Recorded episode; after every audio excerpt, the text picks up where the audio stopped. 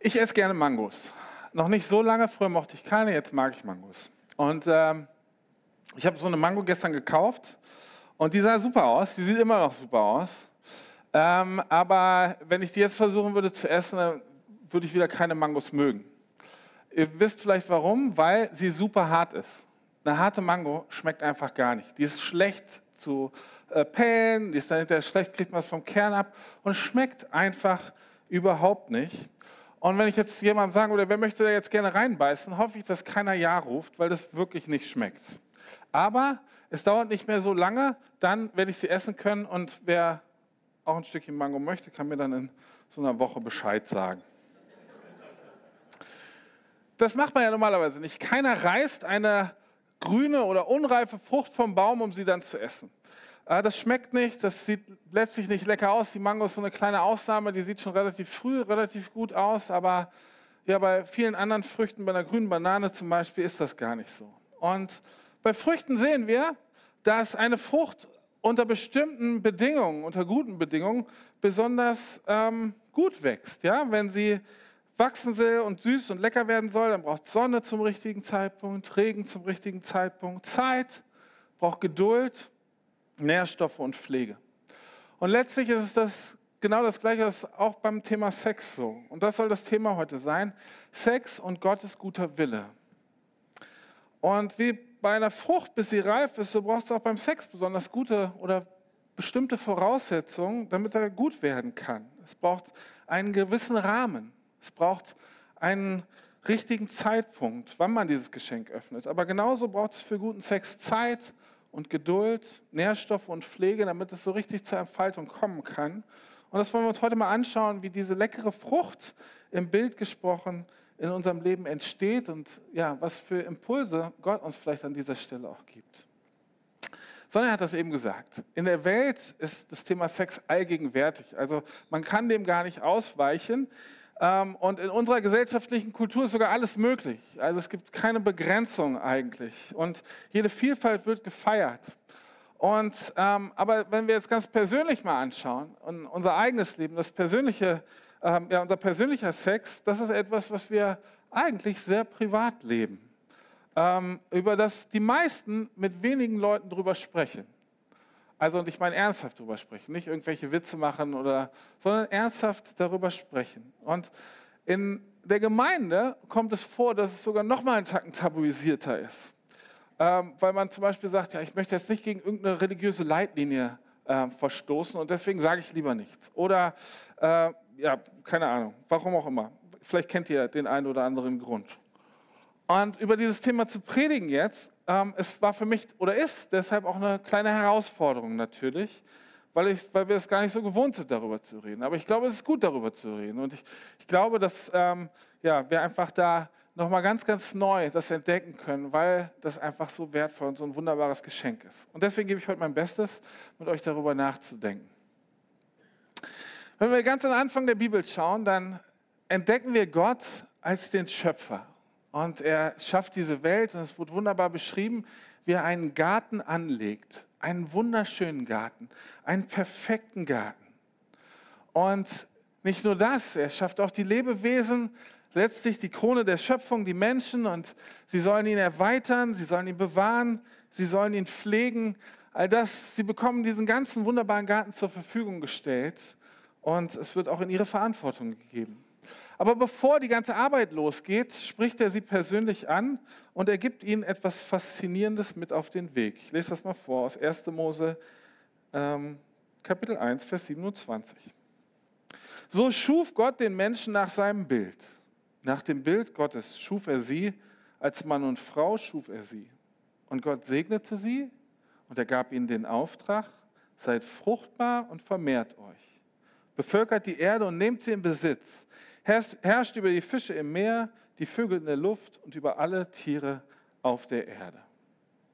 Also Gott hat den Menschen wunderbar gemacht, nach seinem Ebenbild. Und jetzt segnet er sie. Und was ist das Erste, was er macht? Was ist vor jedem Arbeitsauftrag, vor all dem, was sie alles entdecken werden? Was passiert? Er gibt ihnen ihren Sexdrive, ihre erotische Anziehung, den Willen und die Freude auf Sex. Das ist das allererste, was Gott dem Menschen sagt. ähm, das allererste Geschenk, was Gott dem Menschen gibt. Und das macht Sex zu so einer besonderen Gabe von Gott. Dass ihm das so wichtig ist, dass es so wertvoll ist. Und letztlich merken wir wahrscheinlich, dass dieses Thema für uns auch total ja, sensibel und angreifbar auf so vielen Ebenen ist. Dass ja, es letztlich tatsächlich etwas in uns auslöst. Aber Adam und Eva bekommen jetzt diese unglaubliche Anziehungskraft füreinander und die, das ist wunderbar und gleichzeitig hat es sogar noch schöpferische Auswirkungen. Und ähnlich ist es ja auch bei der Arbeit. Sie sollen den Garten genießen, aber sie sollen ihn gleichzeitig pflegen und erweitern. Und ich glaube, das kommt nicht von ungefähr, diese Parallele zwischen dem Garten und diesem Geschenk der Sexualität. Und auch, wie wir damit umgehen sollen, wie wir mit dem Geschenk umgehen. Ähm, und das, damit es zur vollen Entfaltung kommt und damit es auf jeder Ebene uns als Menschen segnet. Und auf dem Weg, sich selbst und die Beziehung zu entdecken, den Garten zu entdecken, stellt sich Gott jetzt als der Schöpfer dieser Welt vor. Der Schöpfer und der erste Ansprechpartner in eben allen Sachen, die den Menschen hier betreffen. Gott ist der Ansprechpartner. Jeden Abend wird beschrieben, dass die Menschen Zeit, die Zeit mit ihm genießen. Sie erleben, sie darüber reden, was sie entdeckt haben. Und das ist das Besondere, dass Gott selbst den Menschen mit allen Voraussetzungen zum Genuss und Leben geschaffen hat so wie er selber auch den Garten angelegt hat. Und jetzt übergibt er die Verantwortung für beides an die Menschen mit dem Ziel, dass sie ihn um Rat bitten, dass sie mit ihm darüber im Gespräch bleiben. Also Gott hat den Garten angelegt und er weiß, wie dort die natürlichen Früchte am besten entstehen, aber er weiß auch, wie, weil er uns das, die Sexualität geschenkt hat, wie Sex am besten entstehen kann, wie es am schönsten wird, am erfüllendsten, sodass wir innerlich gesund werden. Und wir machen das nicht alleine, sondern in allem, was wir tun, fokussieren wir uns auf den Geber aller guter Gaben in der Mitte. Und das bedeutet, dass Gott, der uns und unsere Sexualität hat, geschaffen hat, auch weiß, wie die Dinge in unserem Garten wachsen und gedeihen können.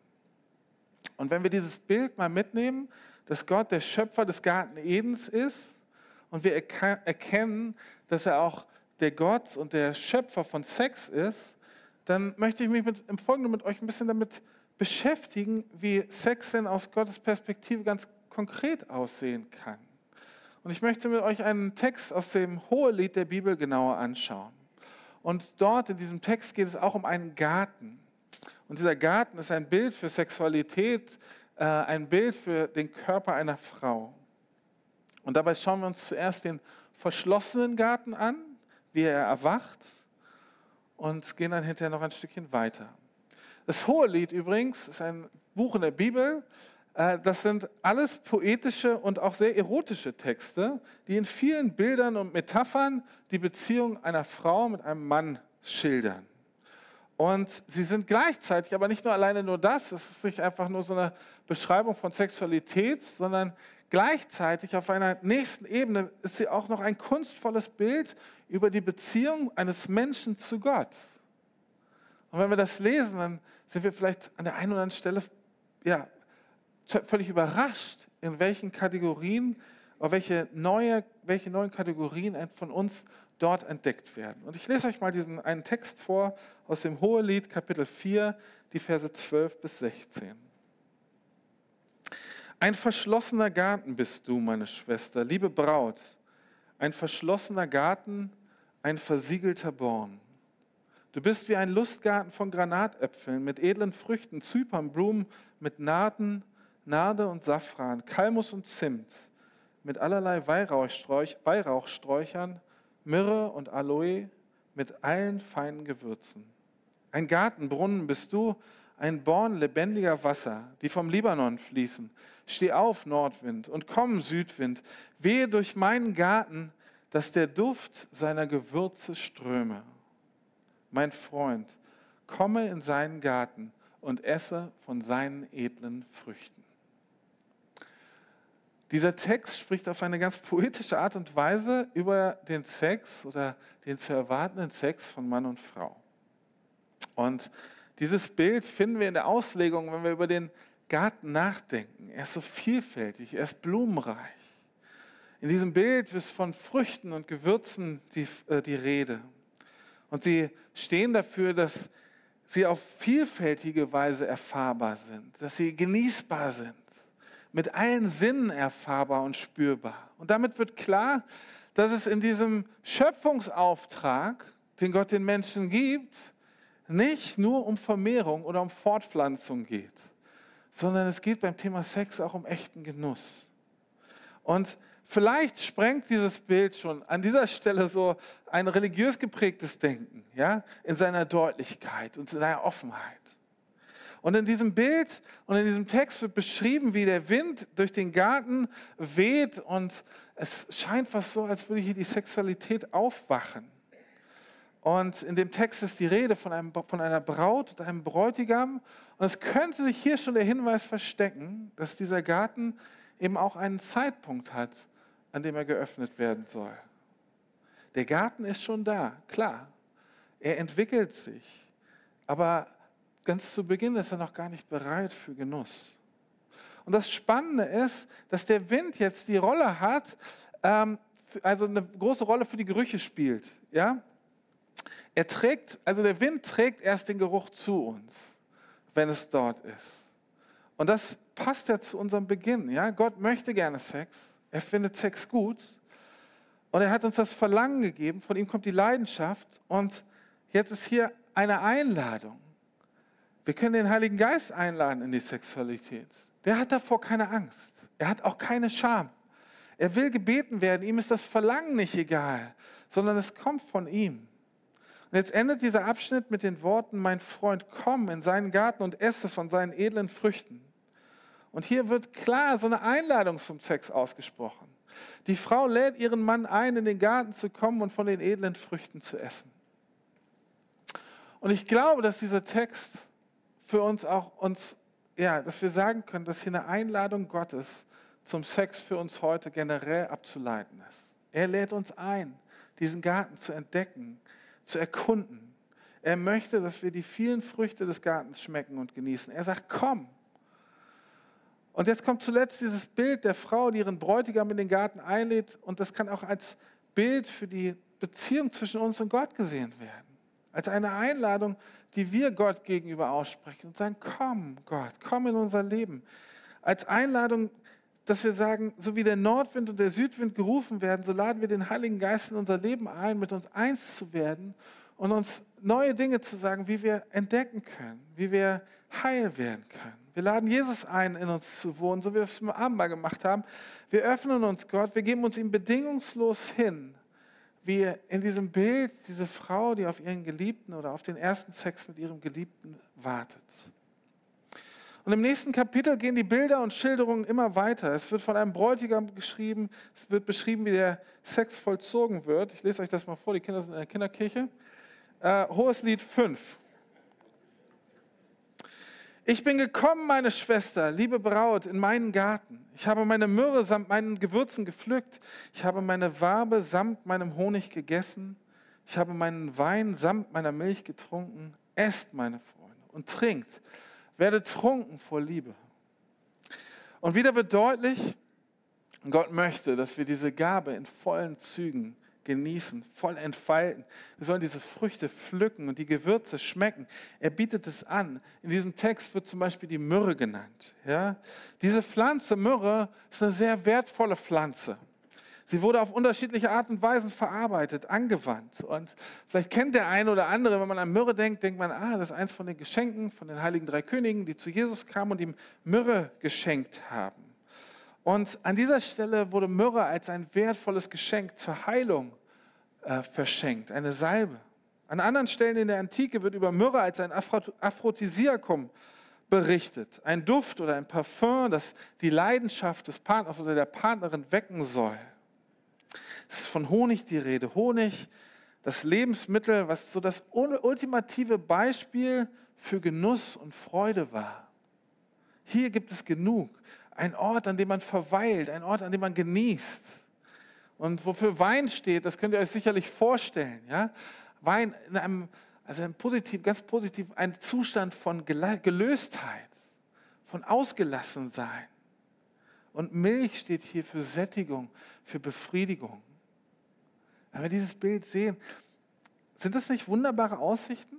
Und ist das nicht eigentlich auch ein bisschen verrückt, dass die Bibel so über dieses Thema spricht? Nicht zugeknöpft? Vielleicht ist das schon eine Herausforderung für den einen oder anderen, dass Gott so über Sex denkt.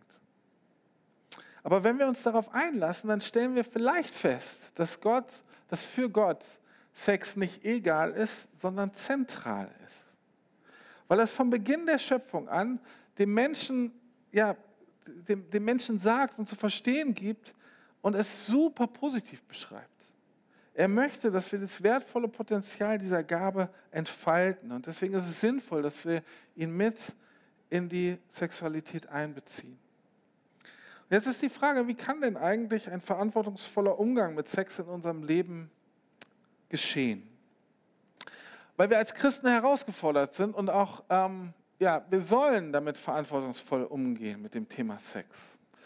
Und ich möchte euch mit einem, jetzt im letzten Schritt anschauen, was es bedeutet, diesen Garten der Sexualität zu pflegen. Und die Frage ist, in, je nachdem, was für ein Lebenskontext wir sind, ganz unterschiedlich zu beantworten. Ähm, und letztlich können wir aber auch von den anderen ähm, Lebenssituationen sehr viel lernen. Und ich will das mal versuchen, so praktisch wie möglich zu machen. Ähm, wenn wir jetzt die verschiedenen Lebenssituationen so exemplarisch mal durchgehen und überlegen, wie verantwortungsvoller Umgang mit Sex hier, was das konkret bedeutet. Und ähm, ja, du kannst versuchen, von den anderen Gruppen auch was zu lernen oder was zu hören. Das sind einige Impulse, die euch als Anregungen dienen, um weiter über eure Themen nachzudenken. Und hoffentlich euch auch mal jemandem, dem ihr vertraut, anzuvertrauen und darüber zu sprechen. Ihr lieben Teenager, was heißt das für euch äh, oder für dich, deinen Garten zu pflegen? Ähm, es ist ja wie dieser erwachende Garten in der Pubertät. Und ich möchte sagen, sei dir, sei dir bewusst, dass alles, was du sexuell tust, ähm, was du anziehst, was du in Gedanken bewegst, eine Spur in deinem Kopf oder auch in deinem Körper hinterlässt. Es gibt viele Sexualberater, die erzählen davon, dass junge Leute dass, dass sie das, was sie mal medial konsumiert haben ja, oder ausprobiert haben, und das völlig egal, ob das Pornos sind oder Filme, Fetische, One-Night-Stands, sexuelle Praktiken, dass das gerade im jungen Alter super schwer ist, das wieder aus seinem Kopf herauszukriegen. Und der Körper von Teenagern lernt schon in dem Alter halt Sexualität und speichert alles ab. Und oft passieren diese Dinge, die wir in den Medien sehen oder die man ausprobieren kann, die passen überhaupt gar nicht zu dem, was Sexualität eigentlich ist. Und dann werden Wege im Gehirn aufgebaut und behindern letztlich die erfüllte Sexualität später, wenn dann der feste Partner da ist. Und ich möchte einfach die Frage stellen, was schaust du dir an? Ähm, wie bereitest du deinen Körper und dein Gehirn darauf vor, später erfüllenden und guten Sex mit einem Partner zu erleben? Und woher beziehst du deine Information darüber? Und ähm, Jetzt beschäftigt einen vielleicht die Frage, auch gerade als junger Mensch, wie lange warte ich denn jetzt mit dem Sex? Wann ist der richtige Zeitpunkt? Und wir haben das, in der Einleitung habe ich das gesagt und gesehen, dass Gott als Schöpfer und als Erfinder von Sex einbezogen werden möchte und einbezogen werden kann, wenn wir eben so eine Frage haben, weil er weiß, was für uns gut ist. Er weiß, wie die Sache gut werden kann. Und die Leitlinie ist, oder scheint sehr klar zu sein. Sie sagt, dass Gott den Sex für die Ehe bestimmt hat. Und lest es mal im Hohelied oder lest es in der Bibel. Findet es raus, fragt ihn. Ähm, es ist spannend, weil das letztlich so das ganze Hohelied so ein, eine, eine, eine Schilderung einer Beziehung, so eine Schilderung einer Beziehung geschrieben ist. Die Ehe ist so die Rahmenbedingung, unter der sich der Sex sicher und gut entfalten kann, weil als Paar man sich im Bund der Ehe, wenn man den geschlossen hat, weil man sich versprochen hat, den anderen nicht zu verlassen. Trotz all dem, was passieren kann. Und Gott als Mittelpunkt und Helfer in die Beziehung einzuladen. Ich komme gleich noch dazu, wenn ich, also ich rede nicht nur zu euch, ihr Lieben, äh, sondern auch zu den älteren Menschen oder den verheirateten Menschen oder Menschen, die nicht verheiratet sind. Ähm, da sind viele Herausforderungen noch versteckt. Das ist nicht einfach leicht, aber trotzdem glaube ich, dass äh, in diesem Bund dass dieser Bund die beste Voraussetzung ist, um sich einem anderen Menschen sexuell völlig zu öffnen und etwas zu schenken. Die nächste Personengruppe, das, äh, den ich ja, einfach etwas anbieten möchte. Das sind jüngere oder ältere Erwachsene, die unverheiratet sind, aber vielleicht in einer Beziehung sind oder nicht in einer Beziehung sind, aber schon Sex haben. Was heißt das für dich, in dieser Situation deinen Garten zu pflegen? Also ich vermute, oder wenn du zu dieser Gruppe gehörst, hast du den Garten schon erkundet? Mit schlechtem Gewissen, ohne schlechtes Gewissen, ähm, vielleicht mit einer religiösen Vorkenntnis oder du wunderst dich, wieso sagen Christen jetzt was dazu? Oder wie, jetzt bin ich ja mal gespannt. Auf jeden Fall, du hast eine Entscheidung getroffen, wie du deine Sexualität in einer Beziehung leben möchtest. Und Paulus gibt gerade für die Leute, die in einer Beziehung sind und schon ja, Sex haben, aber nicht verheiratet sind, denen gibt er einen Rat. In 1. Korinther 7, Vers 9 steht. Dort steht, wenn sie sich nicht enthalten können, dann sollen sie heiraten. Es ist besser zu heiraten, als von einem unerfüllten Verlangen beherrscht zu werden. Paulus will damit nicht reglementieren. Das ist kein Gesetz, was hier steht. Das ist eher als ein Vorschlag, als ein Rat äh, zu verstehen, als eine Ermutigung. Das ist eine Ermutigung, sag doch ganz Ja zu dir und deinem Partner, zu dir und deiner Partnerin. Mach doch, schaff doch, gib dem doch einen Rahmen, in dem ihr ein, verbindlich, ein verbindliches Ja auf allen Ebenen zueinander führt, in dem Unsicherheit einfach da, ja, in die die Unsicherheit aufhört. Aber vielleicht bist du ja so und sagst, oh, ey, also diesen Rat kann ich gerade gar nicht gebrauchen. Ich bin mir gar nicht sicher, ob das der richtige Partner oder die richtige Partnerin für mein Leben ist. Und letztlich ist das eine total entscheidende und wichtige Frage. Weil Paulus in diesem Moment auch diese Beziehung challenged. Die Art deiner Beziehung. Und vielleicht ist das schon sinnvoll, einen Schritt zurückzugehen und zu prüfen, ob dieser Partner oder diese Partnerin für dich der richtige ist. Ihr lieben Singles, bei euch ist, stellen sich genau die gleichen Fragen. Was? Ja, wie pflegst du deinen Garten? Oder ja, was, was kannst du tun? Wie kannst du auf Gottes Stimme hören? Hör auf Gottes Stimme. Wie sieht er dich und deinen Garten? Was wird aufgeweckt? Und ich möchte euch ermutigen, weil die Situationen, in denen man sein kann, sind völlig unterschiedlich. Und es kann sogar sein, du sehnst dich nach einem Partner oder eben gerade nicht, oder es passt gar nicht in deine Lebenssituation. Und das ist natürlich auch mit unseren sexuellen Gefühlen so. Vielleicht sind sie ganz präsent, vielleicht auch bewusst oder unbewusst versteckt. Und ich kann dir leider keine pauschale Antwort geben für deine Lebenssituation, sondern es ist vielmehr so, dass wir Gott fragen sollen, wie dieser Garten gepflegt werden soll und uns bewusst zu machen, wir haben einen sexpositiven Gott. Einen Gott, der diesen Genuss möchte. Das ist nicht der Gott, der die, Karotte immer vor der Nase hält, aber letztlich weiß, dass du das niemals erreichen wirst. Und Gott sieht dich und er kennt deine Situation. Und ähm, es ist so spannend, Jesus selber war in deiner Situation. Und im Brief an die Hebräer wird beschrieben, dass er jede unserer Herausforderungen genau kennt und dass er befragt werden möchte dazu. Und ich möchte zu uns als Gemeinde noch mal einen Satz dazu sagen. Äh, wir sollen also gerade die Singles unterstützen und für sie da sein, Freunde sein, mitbeten, offenes Ohr haben, weil wir hier zusammengehören.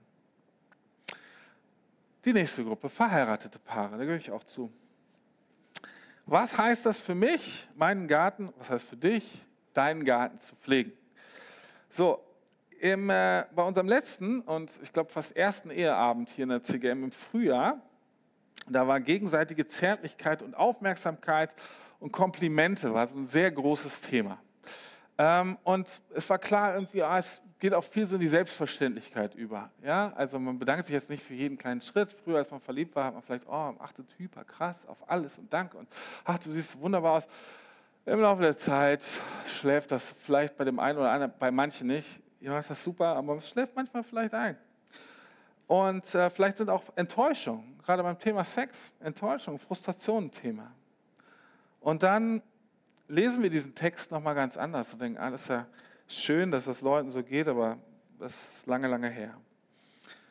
Ähm, wenn der Genuss verloren ist, und sei es, kann es auch sein, dass nur auf einer Seite der Genuss verloren ist, durch schwierige Lebensumstände oder durch Lebensbrüche, Krankheit, dann werden wir ermutigt durch diesen Text wieder klein anzufangen.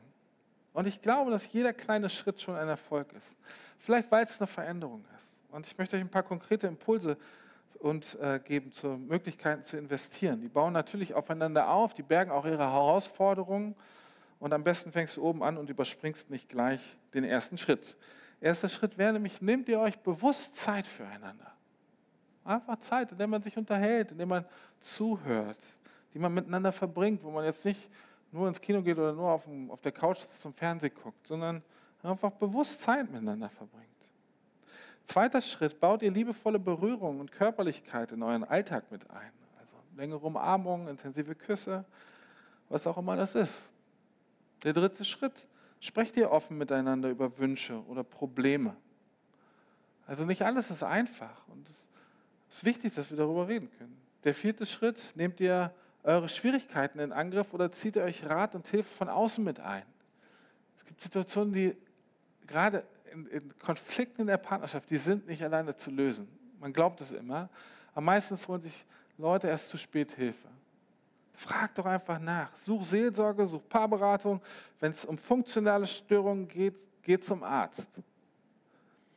Ich vermute mal, dass ihr, das, dass ihr nicht so damit gerechnet habt, dass heute dieser Konkretion auch im Gottesdienst zu hören. Aber gerade darum, weil das Gott so wichtig ist, wollen wir darüber sprechen. So eine letzte Personengruppe, ältere Menschen. Gott hat Sex als eine Gabe und ein Bedürfnis geschaffen, das im Laufe des Lebens nicht aufhört.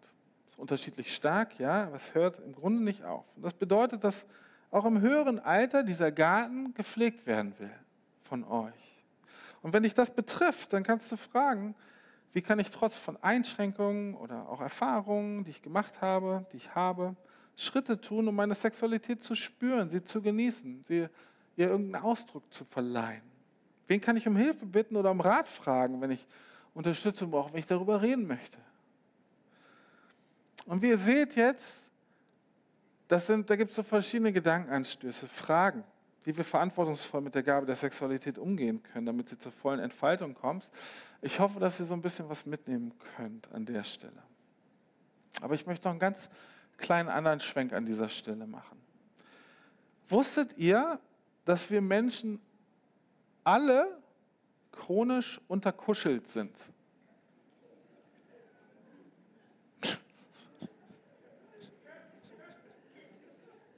Wissenschaftler haben dieses Problem nämlich herausgefunden. Sie haben es untersucht und letztlich geht es darum, dass Menschen aus allen Gruppen in ihren Umfragen sich mehr liebevolle Berührung wünschen, als sie bekommen. Und natürlich wünscht man sich nicht eine Berührung von seinem Chef. Aber von Freunden, von vertrauten Menschen, da ist es meist so, dass wir uns wünschen, oder die meisten Menschen, ich sage, es gibt Einschränkungen. Es gibt Leute, die sagen, nee, mach ich gar nicht, lass mich da in Ruhe. Ich, hallo. Völlig okay. Aber die meisten Menschen wünschen sich das, mehr berührt zu werden. Und es gibt sogar einen wissenschaftlichen Bericht, Begriff dafür, der heißt Touch Hunger. Ein englischer Begriff, der so viel bedeutet wie ein Hunger nach Berührung. Und wir Menschen sind essentiell auf liebevolle Berührung angewiesen, um zu überleben, um uns wohlzufühlen, um uns zugehörig zu fühlen. Und wir brauchen diese körperlichen Gesten der Zugehörigkeit und Bestätigung. Aber leider neigen wir dazu, auch in unserer Gesellschaft, dass jede Form von der Berührung schnell, dass man das sexualisiert, ja, und die dann lieber unterlässt. Und äh, deswegen tauscht man Berührung eher mit seinem Partner aus, weil man ja nicht befürchten will, und das ist auch richtig, es gibt auch Grenzen, dass, man, äh, dass die sexuell gedeutet werden. Aber ich möchte euch eine Anregung geben. Und äh, besonders auch vielleicht für die Verheirateten, das nochmal grundsätzlich zu überdenken und auch andere vertrauten, vertraute Menschen in unserem Alltag zugewandt zu berühren. Und wenn sie es mögen natürlich, ne? kleine Gesten der Zugehörigkeit und Annahme zu verschenken. Da müssen wir sensibel sein natürlich. Nicht jeder mag das. Ich kann das aus eigener Erfahrung sagen, ich mag das, mag auch nicht von jedem Menschen berührt zu werden. Und es gibt Menschen, wo es mir gut tut. Und ich glaube, dass das sogar eine Veränderung, eine tiefe Veränderung machen kann, weil es etwas in Menschen heilt. Berührung kann sogar Krankheiten heilen oder helfen, sie vorzubeugen. Und deswegen ist für uns wichtig, dass wir gerade solche Menschen in der Gemeinde im Blick haben, die keine Partnerschaft haben oder ältere Menschen, deren Partner schon verstorben ist, ähm, dass wir sind, wir gehören da zusammen. Das ist wichtig. Zum Schluss möchte ich euch noch etwas Besonderes sagen und mitteilen. Ich will dir sagen, dass du Gott wichtig bist. Dass deine Sexualität Gott richtig wichtig ist. Weil sie so zentral ist, dass er sie dir geschenkt hat, als allererstes. Und das Wunderbare ist, Gott ist und bleibt in allem ein Gott der Gnade. Auch wenn wir Fehler machen, wenn wir, dann können wir immer wieder zu ihm hingehen. Wenn wir nicht auf unseren Garten geachtet haben, weil es uns nicht bewusst war. Es kann sein, dass andere Menschen Grenzen bei uns verletzt haben. Und was auch immer, Gott bleibt treu. Und er will dich wiederherstellen. Er will dich heilen. Er will dich versorgen. Und er hat immer wieder eine neue Chance für dich. Und dieser Zuspruch, den ich dir sagen will, steht im 1. Johannesbrief, Kapitel 3, Vers 20. Und das ist ein Vers, der ist fast sinnvoll, den auswendig zu lernen. Doch wenn unser Gewissen uns schuldig spricht, dann dürfen wir darauf vertrauen, dass Gott barmherziger mit uns ist als wir selbst. Er kennt uns ganz genau. Amen.